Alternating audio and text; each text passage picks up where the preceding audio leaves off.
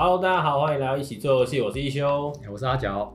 然后我们今天要来讨论的，其实要，哎、欸，我们上礼拜讨论完了美术，对，上礼拜跟懒懒鱼讨论，嗯、然后讲了一些游戏美术如果要进到业界要做的事情，对。那我们今天来讲一下做游戏，就是原我们想说要自己开发游戏的，嗯、对，那要做这件事情，其实第一个你要做出来，其实是建构的游戏，要做把你的原型做出来，没错，对。那其实做游戏啊，原型这件事情，在我我们之前提了一本书，就是进阶游戏设计、系统性游戏设计方法的后，它是把它放在后半段才在那边讲，因为前面针对很多游戏的各个方方面面设定设游戏设计的细节，你要去注意的事情。好，然后其实你建构游戏要做的是原型这件事情，其实我觉得呃很重要的部分是，我们要先理解我们今天想的这个东西好好玩不好玩，对，有不有趣。对，这第一个考量点。对啊，因为如果不好玩，那就就我觉得后面很难讨论下去。啊，毕竟玩游戏就是要哎，可能好玩。对 对对对。可是那那我们要做一个测试的时候，我们总是要先找到乐趣，然后我们再来选择说我们要怎么去做。嗯嗯。对，那那很重要的其实就是说，那呃英文的词叫 prototype。嗯。对，那呃其实我们中文翻译其实就会说呃原型。嗯。对，我相信很多设计城市的设计师可能会看到，哎，我们就是先先跑一个最基本，呃，上次我们之前提的是那种最低可行性方案。OK，对，就是这应该在气管里面也有一些类似像这样的概念嘛，嗯、最小规模的市场测试。没错，对，那你总要有一个可以 testing 的东西。那其实我觉得这书里面有提到一件事情，就是我们可能有时候想说啊，那我先做一程式一小部分，嗯，然后之后。我就以这个为基础，从发展让它长大。嗯嗯嗯。可是，在书里面，作者告诉你说，千万不要这么做。对，这是他的经验啦。嗯。对，他是说你你绝绝对不要，就是你要保持你的原型的分离，它不能变成是你的产品部分的任何一部分。嗯。对，因为因为你它要很丑，它的概念是说，因为你要把功能先实现，所以在城市，在美术。在在很多的设计上面看起来很粗糙，它它就有点像今天艺术家画张油画，先在纸上画草图，嗯、先把构图打好，嗯、但他不会把构图直接贴在画上面说这是我，嗯、然后他就直接开始画，是。对，那个基底也不一样，嗯、所以他今天是要先 testing 看看可以或不可以。嗯，那他作者有讲啊，无论那么做有多么诱人，这都是一个很容易被忽视的重要教训，这代表作者可能。受过这个苦痛很很多次，因为因为你可能先一开始开场，你只是嫌快速做，嗯，可是最后在城市逻辑，它可能容易打架，或者是容易容易有问题。像呃，我觉得业界最有名的例子还是太武绘卷。啊，因为呃，他的故事蛮传奇的，可以先稍微提过之后，可以稍微认真讲，就是他因为写出城市的人原先的设计城市跑掉了，好，然后只留下了就是。设计之后的人，他们就只能硬打，所以它里面有很多 if else if else，但是他又要做一个很多判定，所以回合会越拖越长，因为电脑后面要跑的越来越多，最后你的电脑如果不好，它就当它要当掉，对，它会崩溃。所以所以其实那但是它那个是原型，它是系统测试，虽然它还付费，嗯，可是这个东西就是它最后要完成做出一个完整的作品，它不能这样子做，嗯嗯，对。那其实原型也有很重要，大家有时候会玩的，像呃，可以看得到网络上一些 game 啊，或者是一些特测试，呃，最早最简单的原型测试其实就是便便条纸哦，便条纸或卡片，哦、然后我们先用人脑去处理这一个游戏机制，嗯哼，这其实蛮有趣的部分是在于什么？嗯、这跟游戏的起源也有关，游戏最早的起源其实就是《龙与地下城》。哦，那 OK，就是 TRPG 啊，就是因为 TRPG 它有很多的说明书、很多规则、很多自动判定，然后大家开始用 RPG 做电脑化，其实就是把《龙与地下城》的逻辑电电脑化，那些丢骰子的机制、这些想剧本的判定这些东西，以前是一个剧院嗯。就是以前就就就用词就叫 T R P 就叫剧院嘛，他是负责带领游戏，他其实就是游戏的 A I，嗯，对，他负责说故事，然后然后其他人参与玩，嗯，那电脑来代替这个位置。所以其实我们如果要设定一个有乐趣的游戏，其实先从桌游开始做起也是可行的。对。对对，所以我们也很鼓励有一些立志想要做电子化的游呃游戏团队，可是我们发啊怎么办？我们没有城市，或城市人数很少，先纸上化。你可以先纸上化，甚至是你可以先桌游化。嗯，没错。那我相信现在台湾其实桌游也还算风行啊。也算是把那个游戏的架构建立起来，一个完善的机制了。对，然后再让它进到更后面，如果城市有这个资源，就进到电玩去做了。对，对，因为像我我印象中是建呃，我们城市跟跟阿角曾经有测试过，把一个、嗯、呃桌游，对，我们把桌游电子电子电子化 APP 版本，对，对 APP 版本，那个当然没有对外发行，就是自己同号彼此之间可以。跨距离玩，对，没错，对对对对对，但是也是让我觉得这也是刺激，哎、欸，阿甲觉得可以做电子游戏，也没有那么复杂的，是啊，的一个契机、嗯，是啊，对，所以你其实，在做原型的时候，很重要的是，其实不用特别去创造完整的经济跟战斗系统，嗯，对，因为因为我们玩的游戏太完整，嗯嗯，所以有的时候我们会想啊，我想要做 GTA，嗯，那但是 GTA 其实你拆开来看哦，它剧情模式跟剧情模式，我们以为剧情模式这样子是一个系统嘛？不，剧情模式是一个很大的系统。对，最简单的方式是你在路边跑的车，你随时可以把它拦下来抢。对，这一个这一个就是一个系统。是。对，能够跑的车，什么时候车会出现，嗯、然后你可以什么时候去拦住它，下来什么样的人，然后如果什么什么频率会出现警车，嗯，抢了警车的机制跟一般车子的机制是什么？嗯、这些都是它其实背后很庞大的细节在处理。对，所以你在做原型的时候，你可能只要先想一件，我要抢车。对，那、啊、抢车这件事情就不有趣。嗯，那你就可以先去 testing 说啊，为什么你要抢车？对，然后你你抢了车之后，你会被围捕，那一个数 数值仇恨值怎么叠加？到了某个阶段，你会碰到什么事情？这些都是要判定，在你在原型的时候就可以做。然后大家会觉得说，哎、欸，这样子有趣还是不有趣？嗯，你要注重的是它的互动性，因为其实游戏很重要，其实就是互动跟沉浸嘛。嗯，没错。对，然后再来一件事情，其实就是问答过程当中，其实当然我们说一直不断问自己说，问团队说啊，这样到底有趣不有趣？嗯、可是有些时候，嗯、呃，在作者也有提嘛，不要讶异当你在问这个问题是这个很有不有趣的时候，你通常这个答案都会是不有趣。OK，对，但是其实很多时候原型它就是要去抓住那些不可行的，所以你不要认为说在做原型的时候啊，这个不好玩，那个不好玩，挫折感很深。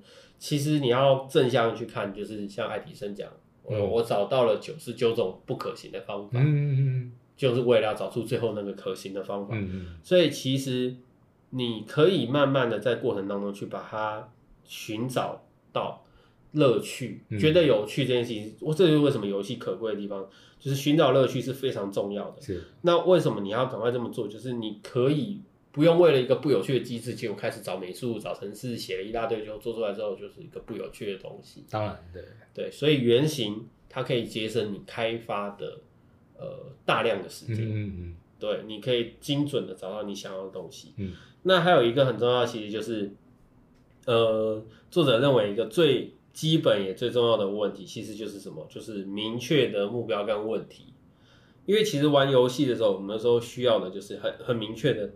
的东西，如果你哎，我觉得这个不有趣，这个叫不明确。OK，因为因为不有趣这件事情上，我可以觉得说，哎、欸，我觉得，我觉得某一些东西这样太多。譬如说，好，我们举我们现在也许正在开发的游戏的方向来说，嗯，嗯，我们今天想好说，我觉得炼金术很有趣，嗯，对，因为可能我多多少少受钢炼影响，OK，可是有些人觉得，我觉得钢炼还好，嗯，嗯，嗯。那我们就要针对说钢炼是不是有趣这件事情，可以先先讨论说，哎、欸，炼那炼金术会不会有趣？那大家可不可以觉得炼金术是有神秘感的？嗯，那如果团队大家都觉得，哎、欸，炼金术有趣，嗯，大家可以延伸，这是一个有趣的议题，嗯，那我们就可以延伸下去。对对，那那这个东西就是好，我们大家都没有意见，大家都觉得，哎、欸，炼金术而且钢炼的逻辑是可以深究的，嗯嗯嗯，那或者是当然不要完全依照钢炼，而是去真的找。炼金术的逻辑，嗯，比如说欧洲的四大元素嘛，地水火风这个方式，嗯，然后他们怎么相生，怎么相克？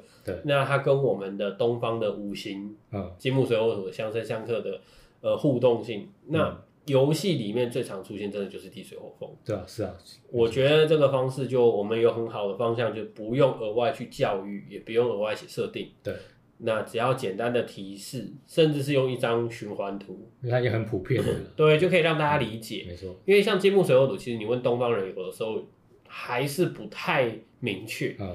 而且我甚至地水火风法，可以加光跟暗嘛。哦，对啊。对，光的圣属性跟什么黑暗属性，嗯、那还相克。嗯，对，莫我觉得越来越像神魔子。游戏王有这个概念。对，对对，游戏王也是这个概念啊。而且其实说实话，连神奇宝贝都是在这个逻辑基础上，啊啊、所以我们不用花额外的精神重新去设计一个相生相克的属性。对，我们可以直接借由这个大家已经基础认知的东西去延伸，嗯、然后再把。内容再添加进去，没错。所以明确的目标，那我们会认为说啊，那如果说技能点，我们以前有些游戏只有一种技能点，就是当你有工作技能或者是呃武器技能这些东西，那一个技能够不够？嗯，还是说你要让我们的游戏变得更有趣？这些东西，还有我们的游戏想要怎么样呈现，这些都可以在原型里面先做测试，先做一些架构。对，然后甚至你可以先用卡牌的方式代替。嗯，那如果你会很简单的。可运行的呃，比如说 RPG 制作大师或者是 Game Maker 或 Game Builder 这些东西，嗯、你可以先做基础测试的时候，嗯、就会更快让团队的内容了，团队成员理解。对，哦，这个游戏怎么机制，你自己也可以理解。哦，这个游戏大概怎么运作。嗯，这些东西其实暂时都不需要剧本。是啊，暂暂时都不需要。对啊，可是但是你可能需要设定是世界观。嗯，你要基于什么东西去逻辑去？有点像原则了。对对，原则是什么？可是原则这件事情也蛮有趣的事情是，有些人写世界观会写很细，哦，从盘古开天辟地开始写起。可是这个东西还是蛮蛮，嗯，呃，它会很耗时间，是啊，然后而且可能最后不会出现在你想要的内容上，对，所以其实这个东西拿捏还是要想清楚。然后再来一件事情，其实你做了游戏一定要有人玩，嗯嗯，对，就是受众，嗯，对，因为其实我觉得受众这个部分可能就。诶，就是我诶，阿角可以跟大家分享一下，说，诶，你们一般认为的受众在商业逻辑上是怎么想？以商业面来考量的话，以一个游戏，假设我今天以假设射击游戏来说好了，我的受众族群一定是第一个，就真的很单纯，他就喜欢枪战类的，或他喜欢这种第一人称视角类的，或他喜欢拿着这种步枪啊，然后可以去杀一些东西，杀一些人，即使是僵尸也好，一般人也好。他其实就是像这种概念，会喜欢这些类型的，那也许射击游戏的受众就可以往这个方面去发展。如果另外另外一方面，我不是这样喜欢类这个类型的人，那我就不会是射击游戏的时候，这个也不一定啊。如果今天像前几年出了 OW 这个新的概念进来之后，射击游戏变成是一个团体的模式，然后甚至每个角色有不同的特性，它创造一个新的玩法，那也许我之前不喜欢单纯拿枪的，我突然间可以拿。法杖，然后帮人家补血，对，或是像我可以拿的穿着那个盔甲战机，然后帮人家做防御类的功能。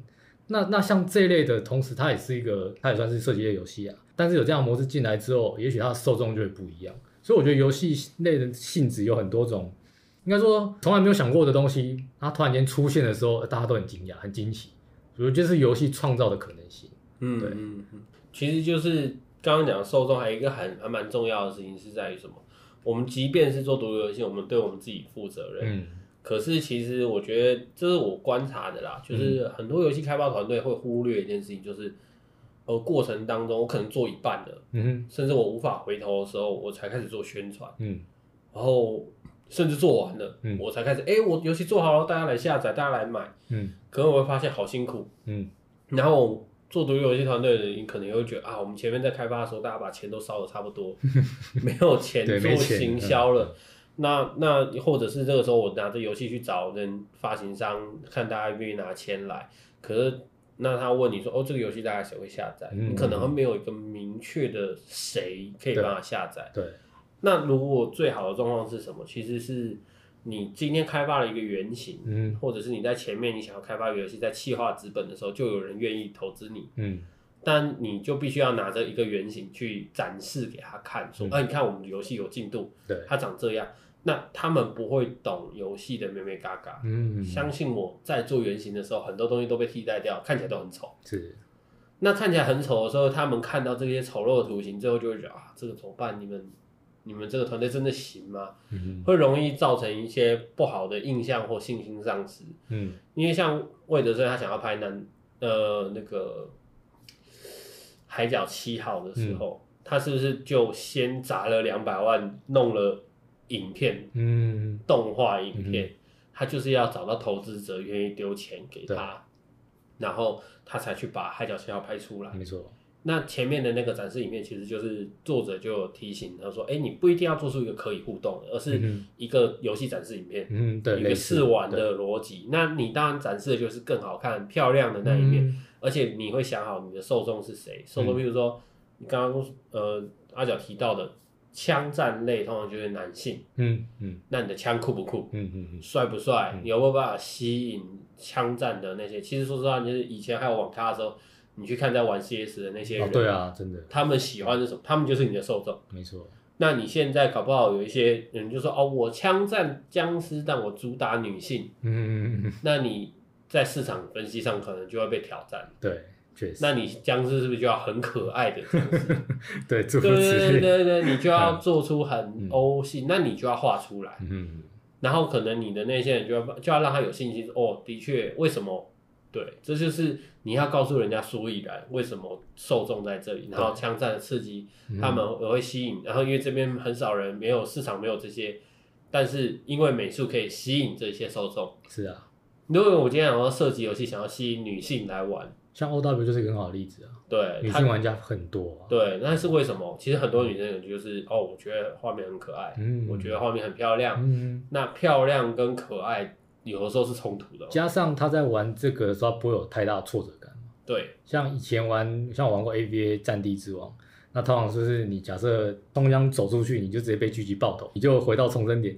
那像这样的游戏体验，挫折感会很挫折感很深啊。对，那所以相对来讲，就是假设你真的不是很专精的在上面的玩家，你可能就是哎、欸、体验了一下，发现说不适合，就不玩了。嗯、甚至女性玩家可能也会觉得说，我一进去就是一直死，那我干嘛玩这个游戏？对，那所以 O W 反而觉得创造了一个新的可能性也在这边。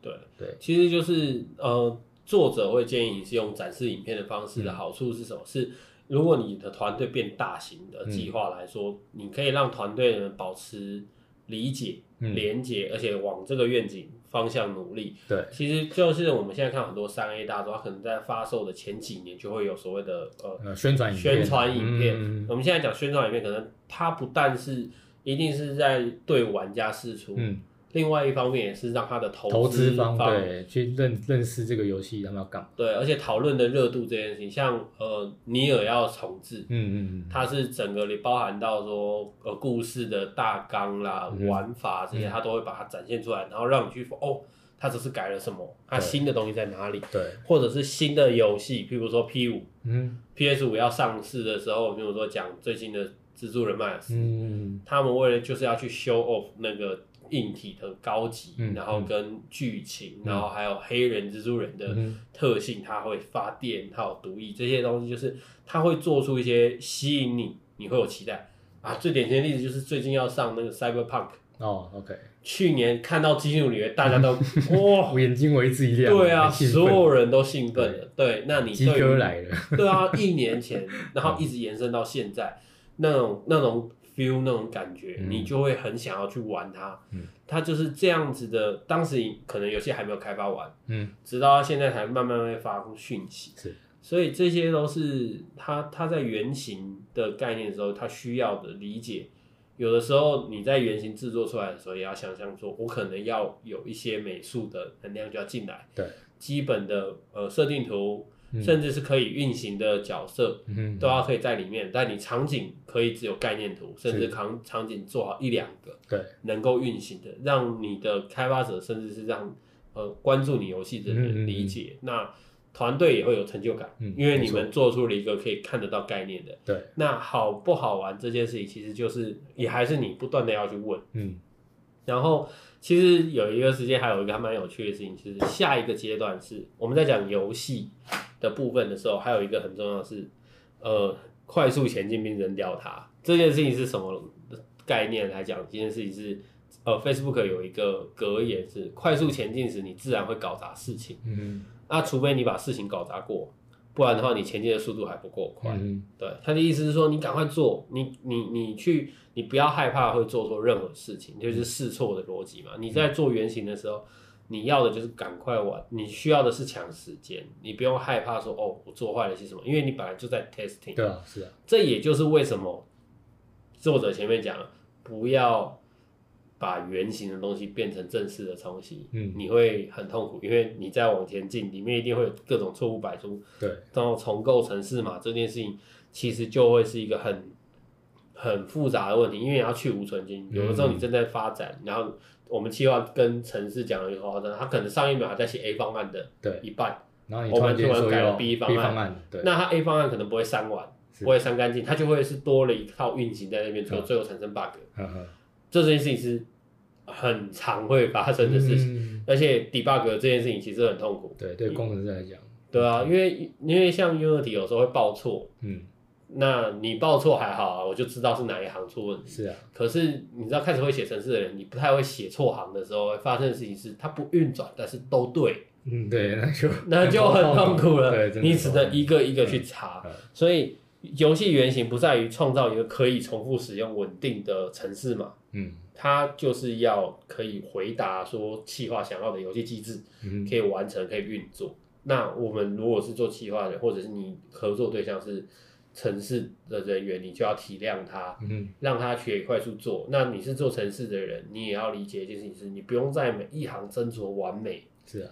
因为在机制确定之前都是能改、嗯、能够调整的。没错。那最后你们确定了游戏有趣的机制之后，重新写过，嗯嗯嗯，精简它，并且把它重新写好，嗯、这对是你很重要的。你要把它放进你们的工作日志的时程里面，嗯，因为这个是你必必必须要做的事情。嗯嗯嗯，然后再其实就是我们要讲嘛，就是呃，其实讲原型大概是讲到这一边，就会希望大家可以有一个。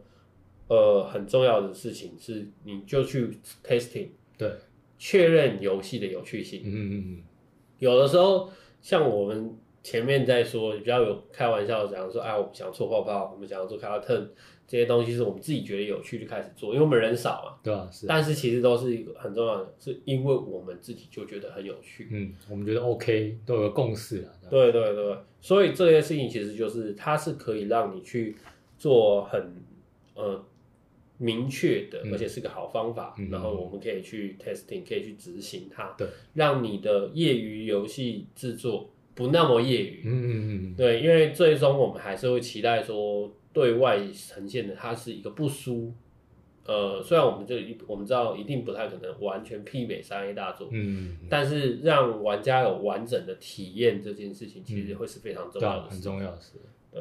那我觉得我们第二部分我可以稍微提一下，说我们呃第三款游戏的方向，嗯，我们其实就会想要做一个是比较完整的一个游戏体验的内容，嗯。嗯、包含它可能有故事，嗯，有些战斗系统，对，然后然后模式是二 D 横向，对，目前设定是二 D 横向的游戏，嗯、然后有机关解谜的要素在，嗯、那这是我。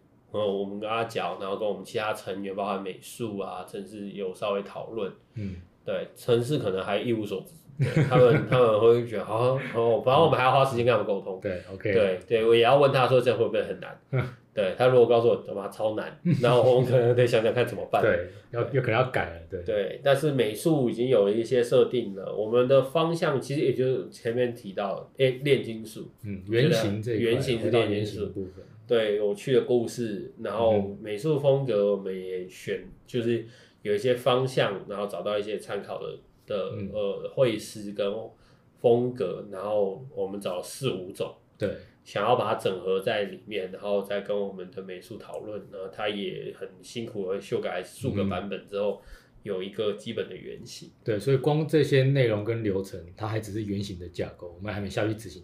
对，但是这些东西就是已经要先发想，要先有。才有办法去谈说啊，那现在要定案的是什么内容，或是要执行的是要做什么东西？对，所以原型很重要的是，它有点像是帮你打一个基础啦，像真的是可能再比草稿再更深一点点，但是也不是完全是草稿而已啊。对，嗯、基本上如果用美术的，因为我自己美术出身啊，嗯、比喻来说，其实就是草图跟呃基本资料社找了。你可能找了你想要画的风格，你想要找的内容，嗯，然后你已经准备好这些资料，看了够多了，你也在纸上画了很多的素素描稿，嗯，你现在在确定构图，嗯嗯你哪一边要放什么，你有没有要画这些东西？如果不是抽象画，抽象画你还要准备好你的心情，你想要用的颜色这些东西。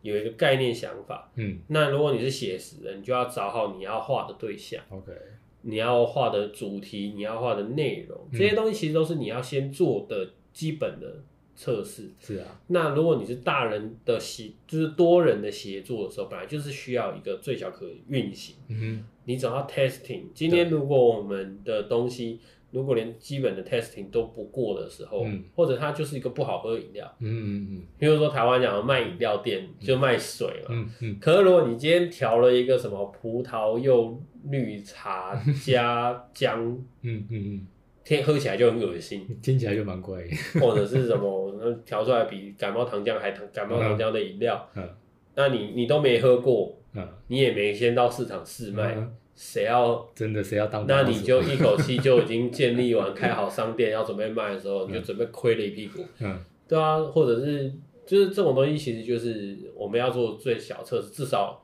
自己家的人喝完，对哦，好喝，嗯，我们自己的人爱喝。那当然这件事情错，就是后面会我们下一次可以提到一些有机测试的部分嘛。嗯，除了我们自己内测之外，我们也要找。外外面的人，对，当然先从亲友找起，然后更大一点的公公司规模就会找呃不特定的玩家来测试。嗯。是啊，是啊。为什么？因为有可能你们一家人都爱吃辣，嗯，那我们就是喜欢饮料是辣的。可是你想想看，如果饮料是辣的这件事情，你可以接受？是。对，那就跟网球王子里面钱是喝完他的钱是不会出事的。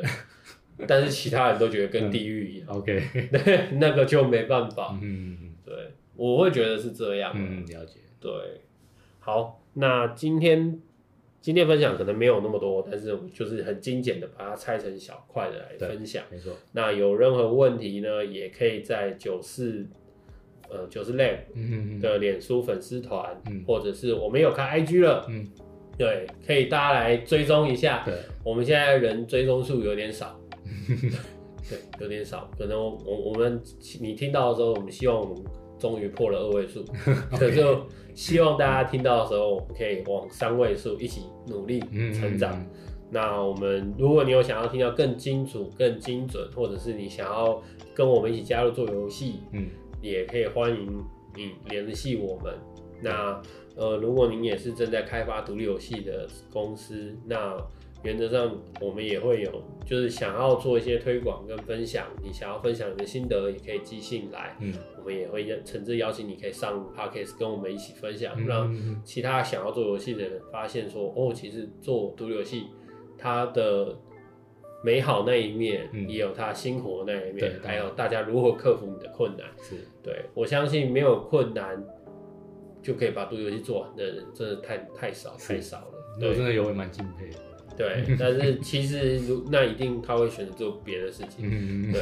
但是我觉得做独立游戏的人都是很值得尊敬的，嗯嗯，对。